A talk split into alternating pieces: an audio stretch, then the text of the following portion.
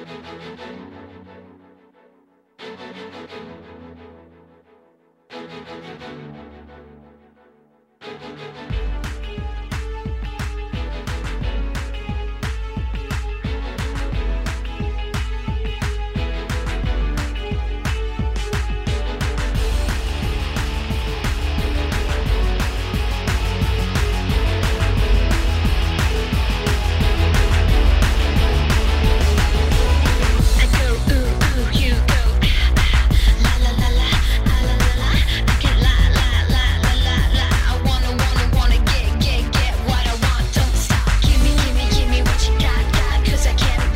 En Radio Marca Femenino Singular con Natalia Freire. Muy buenos días y bienvenidos un sábado más a este espacio de radio en el que nos empeñamos en dar visibilidad y voz a las mujeres que hacen que nuestro deporte sea cada vez más grande. Nos encanta ver triunfar a nuestros deportistas, ya sean hombres o mujeres, pero permitidnos que en la próxima media hora hablemos solo en femenino singular, que es el nombre de este programa que escucháis ahora mismo en la sintonía de Radio Marca. Os recuerdo que podéis encontrar los audios de nuestros programas en todas las plataformas de audio y también en la web de marca.com. Y a los mandos técnicos me acompaña Iñaki Serrano, que ya está haciendo que todo suene a la perfección. Arrancamos ya.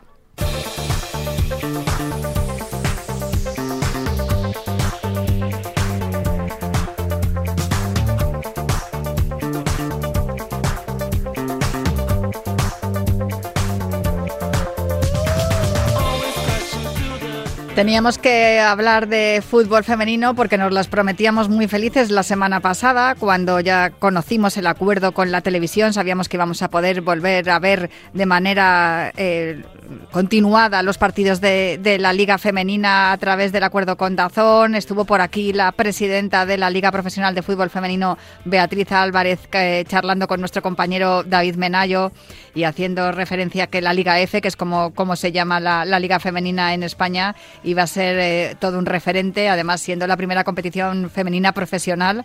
Bueno, estábamos encantados, pero ahí de fondo había el run run del conflicto con las árbitras y nos temíamos lo que lo que ocurrió finalmente el fin de semana, ¿no? Que, que al no haber árbitras disponibles para, para, estar en los partidos, pues se suspendiera la jornada, como así ocurrió.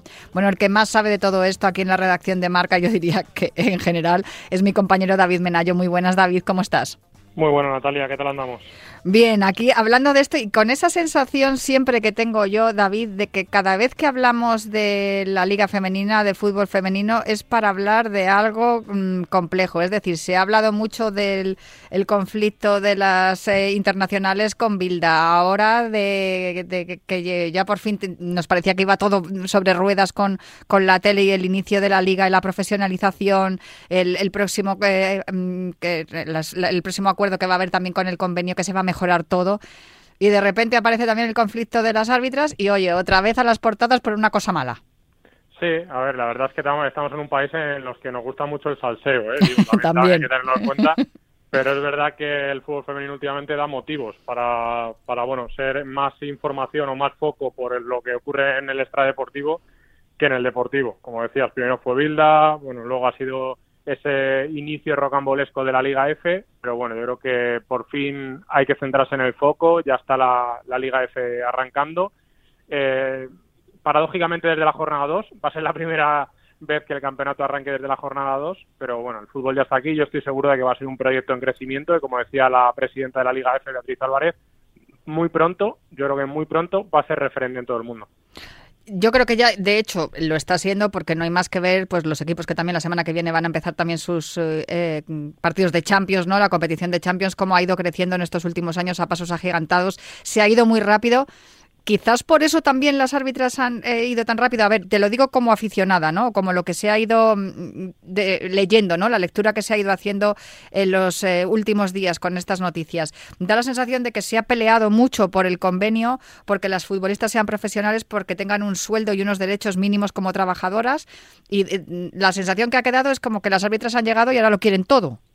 Bueno, yo creo que las árbitras han aprovechado el momento ¿eh? de estar en un entorno profesional para pedir lo que debía ser justo, pero no ahora, sino hace años. Uh -huh. el, el, convenio de las futbolistas llegó en 2020, pero las jugadoras tienen contrato, muchas de ellas, desde 2016, que es cuando empiezan los clubes a profesionalizar sus secciones femeninas.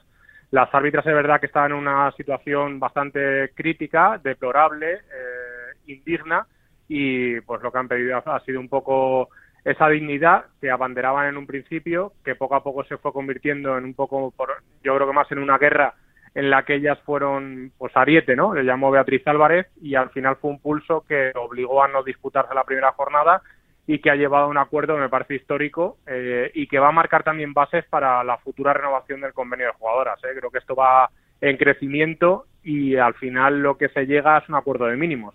Entonces al final creo que bueno las árbitras sacan un buen partido.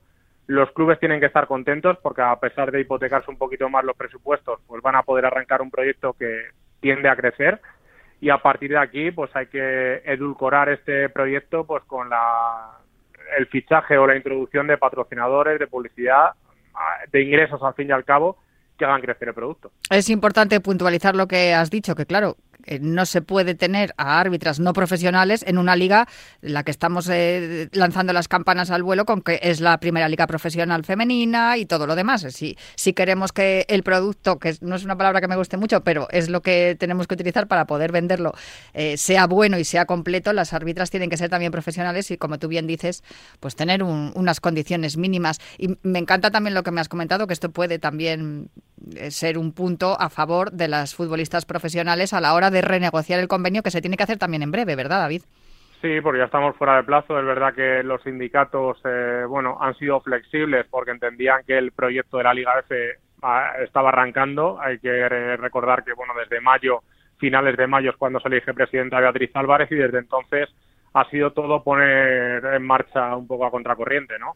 Pero es verdad que es un punto importante que, bueno, los sindicatos están esperando a que la patronal se pueda sentar y renegociarlo y esperemos que no tarden dos años como tardaron en el primero y las condiciones vayan en aumento, ¿no? Y bueno, lo que te referías a, las árbitras es un poco eso. Al final creo que había que partir sobre unas condiciones mínimas, creo que ya las tienen. Eh, creo que el árbitra o el asistente puede dedicarse, no en exclusividad, pero sí prácticamente un poco más a centrarse en el fútbol. Eso sí, también tiene esa contraprestación de que ahora van a estar en el foco y que no se van a, digo, los aficionados no van a dejar pasar ninguna. Al final es verdad que el arbitraje es profesional para todo, va a ser profesional para todo y ahora tendrán que asumir ella su responsabilidad y su calidad sobre el terreno de juego y demostrar que, bueno, que ganan lo que lo que vale. Bueno, eso ya ocurría antes, que yo creo que los aficionados nunca dejamos pasar ni una, pero sí que está bien recordar que, que, a partir de ahora es cuando, cuando se las va a poder considerar profesionales y que luego se habla, se habla de las cifras y parece que son cifras astronómicas, pero luego si las repartes mm. entre, cada, entre cada trabajadora no es tanto. No estamos hablando de un sueldo que sea desorbitado, David. No, a ver, a, grosso modo serían eh, las árbitras principales unos 25.000 euros al año y las asistentes unos 16. Es cierto que lo que se va a pagar es por partido, es decir, a la árbitra principal 1.666 euros y al asistente 1.666. Eh, digo, al final es verdad que es un buen sueldo, pero tampoco son cifras astronómicas y que a diferencia de los clubes, y eso sí hay que tenerlo un poco en cuenta, eh, todas las árbitras cobran igual y todas las asistentes cobran igual. En los clubes hay gente, eh, futbolistas que cobran más, otras que cobran menos, clubes que pagan más, clubes que pagan menos. Es decir, que al final sí que es cierto que el colectivo en este caso pues eh, no entiende de rangos y luego las árbitras sí que tienen pues pluses por, arbitrar en otras categorías, por ser internacionales y, demás. Pero yo creo que es importante que, que también se entienda esto porque se ha comparado mucho en los últimos días el sueldo de las futbolistas con el sueldo de las árbitras, que se iban a cobrar más, que se iban a cobrar menos. A ver, al final son condiciones dignas. Es verdad que un poco por encima de lo que cobra eh, el salario mínimo de la futbolista, pero tampoco son cifras desorbitadas ni están cobrando nada que pues, posiblemente no merezca. Pues con eso me voy a quedar. Ya que imparten justicia a las árbitras, pues que se les dé también lo que es justo y por lo menos lo mínimo. Ojalá que esto sirva para mejorar también las condiciones de, de las futbolistas. Muchísimas gracias, David Menayo, por acompañarme esta mañana aquí en Femenino Singular. Nada, un placer y vamos a darle cariño tanto a las árbitras como a los futbolistas como das tú al deporte femenino, Natalia. Claro que sí, aquí siempre en Radio Marca y especialmente en Femenino Singular y también en las páginas de Marca, claro que sí. Un abrazo fuerte, David. Un abrazo fuerte, chao. Ojalá pudiera ir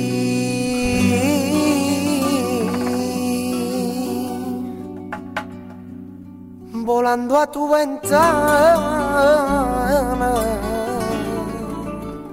darte un beso en la cara y acariciarte el cuerpo.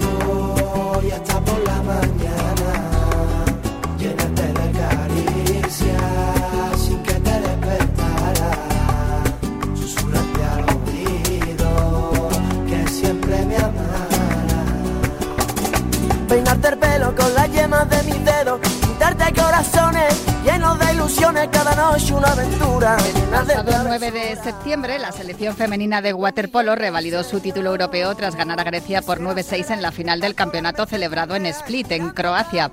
España, que defendía el título logrado hace dos años en Budapest ante Rusia por 13-12, suma su tercer título continental. El primero fue en 2014. La de este europeo es la novena medalla en 10 años para esta selección que no se cansa de ganar. Y es que el equipo de Miki Oka se ha convertido en uno de los más exitosos de las selecciones femeninas. Y esta mañana en Femenino Singular vamos a hablar con tres de las eh, jugadoras de este equipo. Muy buenos días, Laura Esther, Bea Ortiz y Paula Leitón. ¿Cómo estáis? Hola, buenos días. Buenos días. Oye, esta Pues canción... muy bien, la verdad. Ahora disfrutando de unos días de vacaciones, que tenemos unos pocos antes de empezar con el club otra vez. Y ya nada, pensando también en lo que nos espera de cara al año que viene. esta canción que estaba sonando de fondo, ojalá de fondo flamenco, la habéis cantado mucho, ¿no? Que, que ahora cuando la habéis escuchado os ha recordado los días que habéis pasado allí en, en Split. Sí, la verdad es que, como comentaba, te comentaba una compañera tuya, eh, este campeonato, en los días que nos juntábamos todo el equipo en las habitaciones, o después de los partidos, o antes de irnos, o momentos que necesitábamos animarnos un poco, nos la poníamos bastante. Es una canción que nos gusta mucho a la mayoría del equipo, que nos da buena vibra y que, y que nos gusta mucho cantarla. Bueno, es un equipo que además es muy cohesionado, no hay más que veros jugar, pero es que son nueve medallas en diez años, incluyendo la plata de Tokio, que yo creo que está colocada en un lugar especial. Y mm, se habla mucho cuando hablamos de, de deporte de gestionar el fracaso, pero ¿cómo estáis gestionando tanto éxito? Bueno, yo creo que al final no somos conscientes como tal. Sí que es verdad que cuando hacemos entrevistas, cuando hablamos con la gente y nos lo dicen, y te paras a pensar un poco, es como, ostras, a todo lo que estamos llegando a conseguir. Pero yo creo que el, el día en que, en que lo dejemos y demás, yo creo que seremos un poco más conscientes. Ahora mismo lo que, lo que nos centramos es en, en el campeonato en el que viene, el, el seguir dando lo mejor de nosotros, el superarnos día a día y seguir ganando.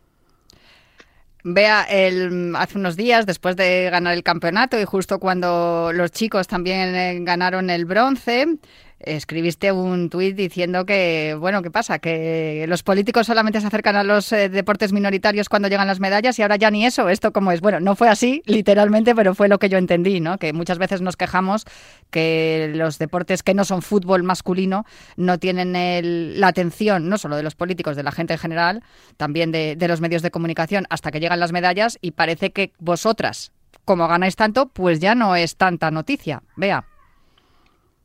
Bueno, al final llevamos muchos años cosechando muchos éxitos, ¿no? Ya no te hablo eh, de mi generación, sino generaciones de, por ejemplo, generación de Laura, ¿no? De que vienen de ganar muchas medallas atrás que yo no he ganado. Creo que eh, el waterpolo español ha demostrado una vez más que estamos en lo más alto, que, que no, no, no nos cansamos de ganar, ¿no? Y, y lo único que, que queremos y lo único que pedimos, que, que llevamos pidiendo muchos años, es que se nos valore un poquito, ¿no? Que sabemos que el waterpolo nunca ha sido un deporte que la gente conozca, eh, no ha sido nunca fútbol, no ha sido nunca básquet, pero bueno, yo creo que a día de hoy, después de todos los años que llevamos dando la cara, ya no solo el waterpolo femenino, sino también el, el waterpolo masculino, creo que nos merecemos un poquito de reconocimiento. Era un poquito eh, por esa línea, ¿no? El, el recordarles que, hola, estamos aquí, acabamos de ganar un campeonato de Europa otra vez. Eh, era como un aviso, ¿no? No os olvidéis de nosotras. Y está claro ellos. que hacéis muy bien en reivindicar.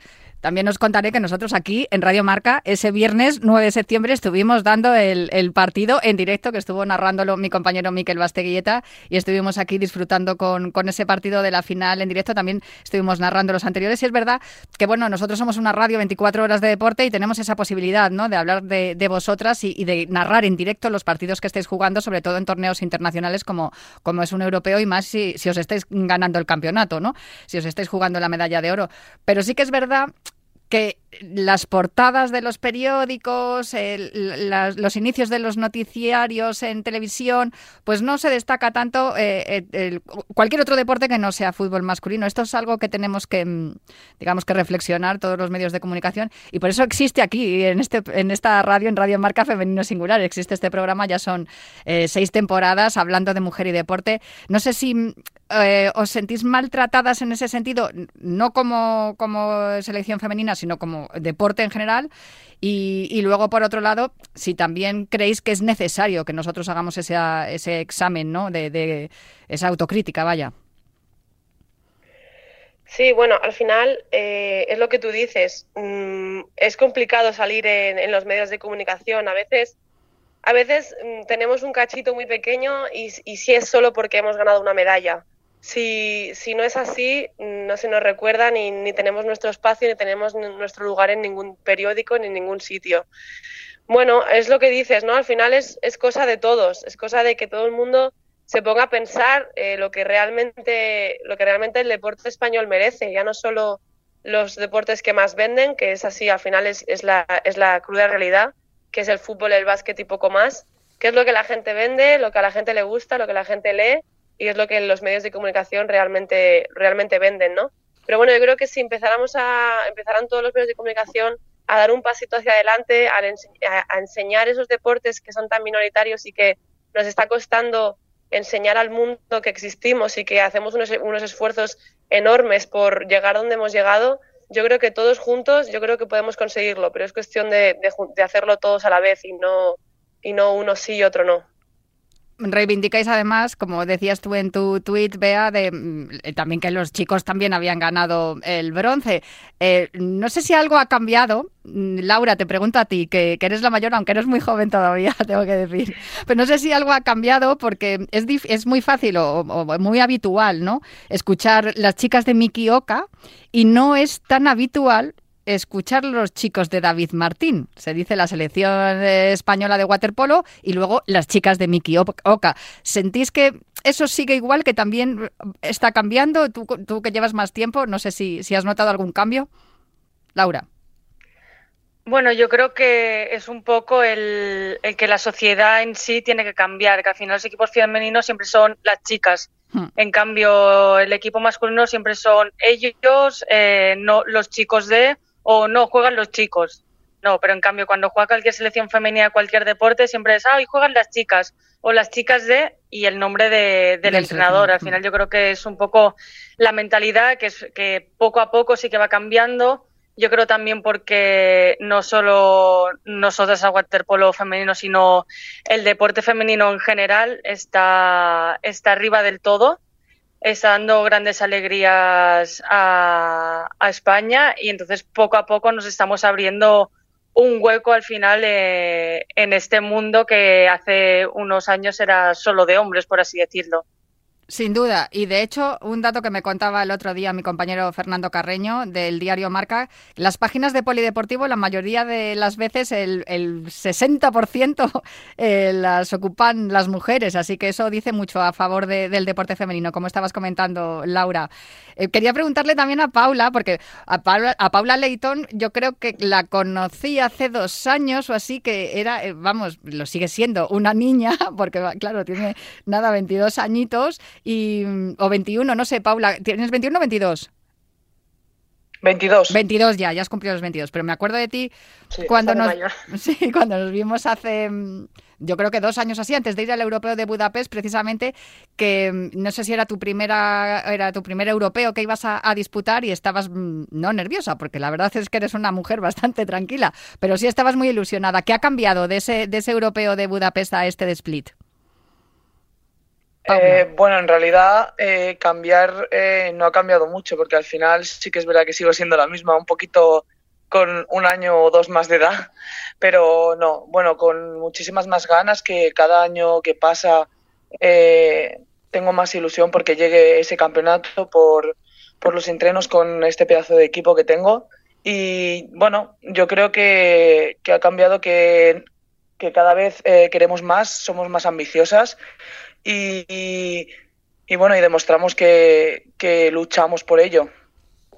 Sin duda, eso está claro. Yo, ahora tenéis que volver eh, con vuestros equipos, evidentemente. No sé si notáis desde que desde estos últimos años, ¿no? Estos eh, dos, tres últimos años con, con la plata por medio de la plata olímpica, si hay más gente cuando jugáis con vuestros clubes, si veis más gente en, en los pabellones, en, en las gradas y, tenéis más apoyo también. O sea, quiero decir, os conocen por la, por la calle, os paran y os piden autógrafos. Me da igual que me conteste, Paula, Laura o, o Bea.